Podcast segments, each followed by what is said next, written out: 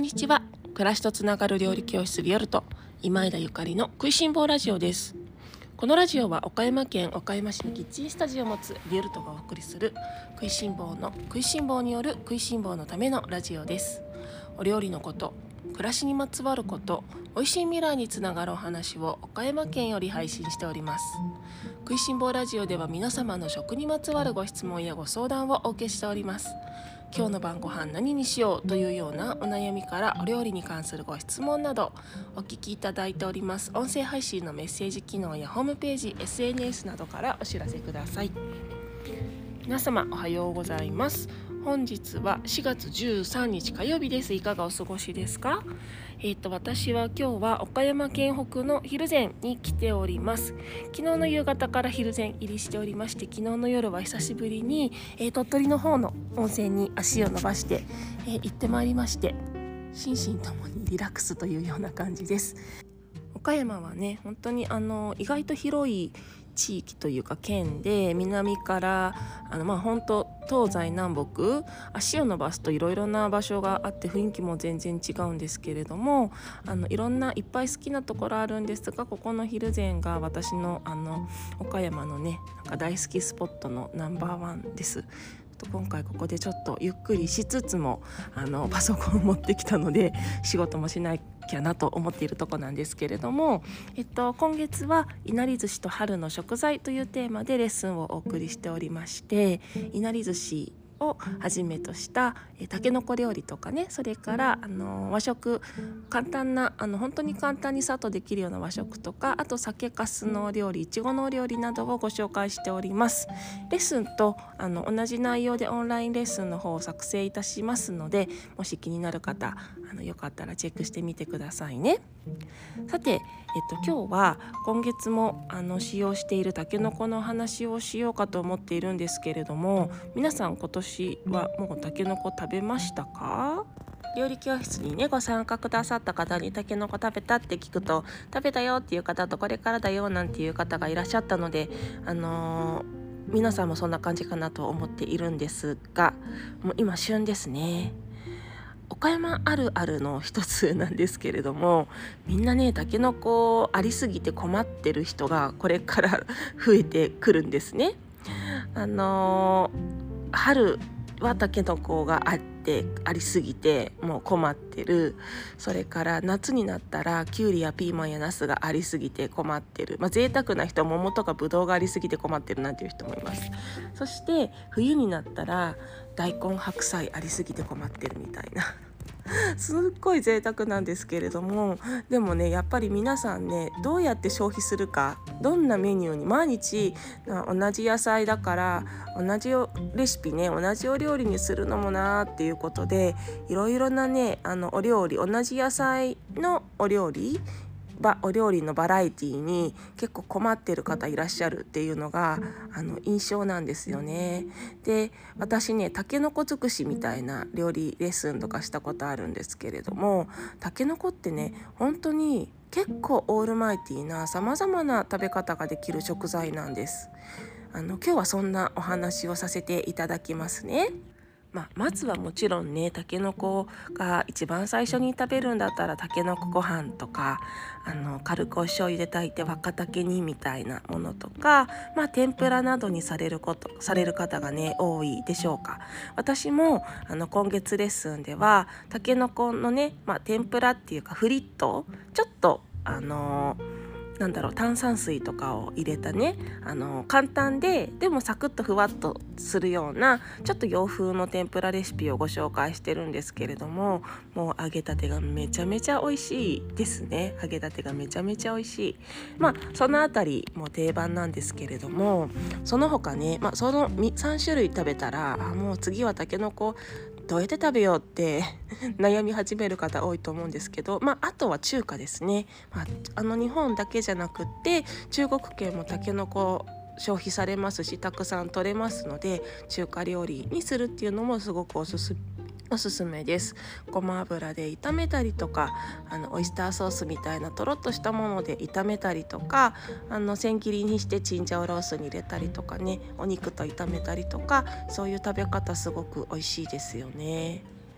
あとねじゃあ中華が終わったらどうするかっていうと意外とねカレーも合うんです。カレー。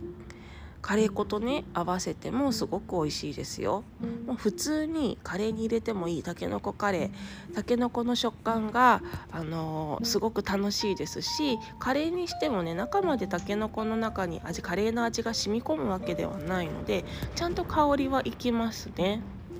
あとねあのまだまだあるのよ。イタリア料理もね意外と合うの。イタリアではあのタケノコは食べません。炊けないから。食べないんだけれどもさっきのカレーと一緒で意外とねこれはねトマトとトマトソースと合う。トマトソースと合うの。で私はあのちょっとピリ辛のアラビアータっていうのかな。ピリ辛のトマトソース味にしたりとかそれからねもうほんといっぱいある時はスパゲッティとかペンネとかと合わせてパスタにしちゃうんですけれどもこれもめっちゃ美味しいですよ。あのタケノコってアジアのね大陸のものと思い割れがちなんですけれどもあの考えをねちょっと頭を柔らかくするといろいろな国のお料理とマッチします。もちろんイタリア料理にはフリットみたいなものもありますからイタリア風のフライっていうのも美味しいですよね。あとねまだまだあるのフランス料理。フランスまで行くかって感じですがフランス料理にも合います。例えばグラタン。グラタンめっちゃ美味しいですよ。ホワイトソースと合わせてグラタンすごい美味しいです。でもねちょっとね薄切りがいいかも。薄切りにしてグラタンとかにすると美味しいですね。ドリアとかもいいかもしれないね。それとあのキッシュ？キッシュに入れても美味しい、まあ、あの卵と合いますから卵と合わせてキッシュとかあのチーズオムレツみたいな中に入れても美味しいです。そんな感じでね意外とたけのこってオールマイティでさまざまな国の味にあのフィットする優秀優秀な子なんですよ。まあもちろんねまずは若滝煮とかたけのこご飯で楽しんでいただきたいとは思うんですけれども、あのー、たくさんありすぎて困っちゃうなんていう方もらいすぎてどうしようなんていう方はいろいろな食べ方を模索されるのも楽しいと思います。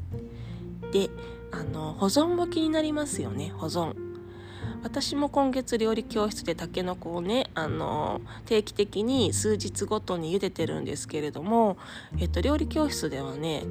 フリット天ぷらにしているので贅沢に穂先しか使ってないんですよ。であのまちょっとだけね他のお料理に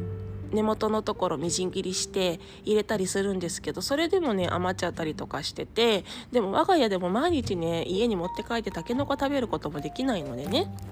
たけのこってあのー、体にそのし結構アクもありますしねそれからあの体をね冷やす準備をしてくれる食材なんだって夏に向けて。でなんかあんまりねあの食べ過ぎるとやっぱり体に負担たくさん食べるものじゃないと思うのでいっぱい食べると口の中とか痛くなっちゃう人とかあのそういう時あるじゃないですか。だからやっぱりね毎日食べるっていうのはね 違うと思うのね。なのでもうあまりにもたくさんある方はやっぱり保存してあげるといいと思っていてで私も毎日あのたけのこがあってね残って困料理教室で残って困るからって家族に出していてもなんかあの体のねバランス崩れちゃうから保存も考えるんですよね。で先日料理教室でみんなはどうやって保存してるみたいな話を聞いたらなんか冷凍しますみたいな方がいて私冷凍するって知らなかったんですけどねちょっとね調べてみたらあ意外といけそうと思ってちょっと今年は冷凍もチャレンジしようかと思っています。ただやっぱり冷凍をねそのまますると繊維が壊れてスカスカになってしまうのであのー、お水につけた状態で冷凍するといいみたいですでお水よりもねなんかちょっと味のついただしとかでの中であの冷凍してあげるといいんですって。ってことは私ちょっと今年はもうなんだろうたけのこをお出汁でお出汁とお醤油で軽く炊いたものを、えー、まあなんかジップロックでもタッパーでも何でもいいのでそこに詰めてちょっと冷凍をしてみようかななんて思ってるところなんですけれども、まあ、皆様どんな冷凍方法冷凍っていうか保存方法されますか？水煮があるとすごい便利ですよね。あのー、タケノコの季節が終わってもね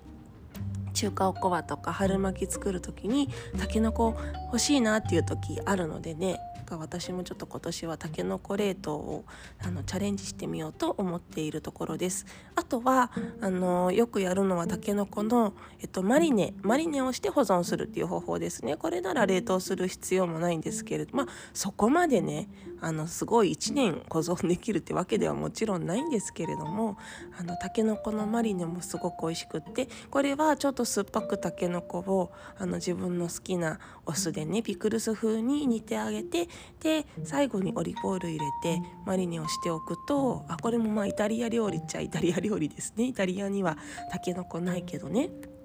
ですごくサラダとかに入れても美味しいんですよ。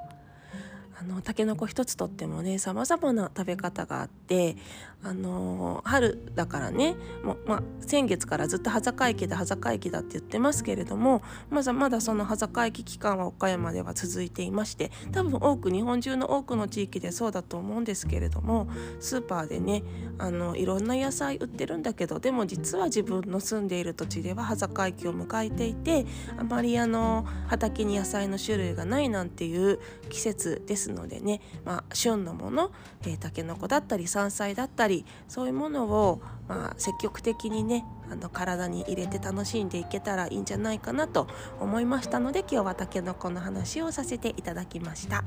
皆様それでは今日も美味しい一日をお過ごしください。暮らしとつながる料理教室ビオルト今枝ゆかりでした。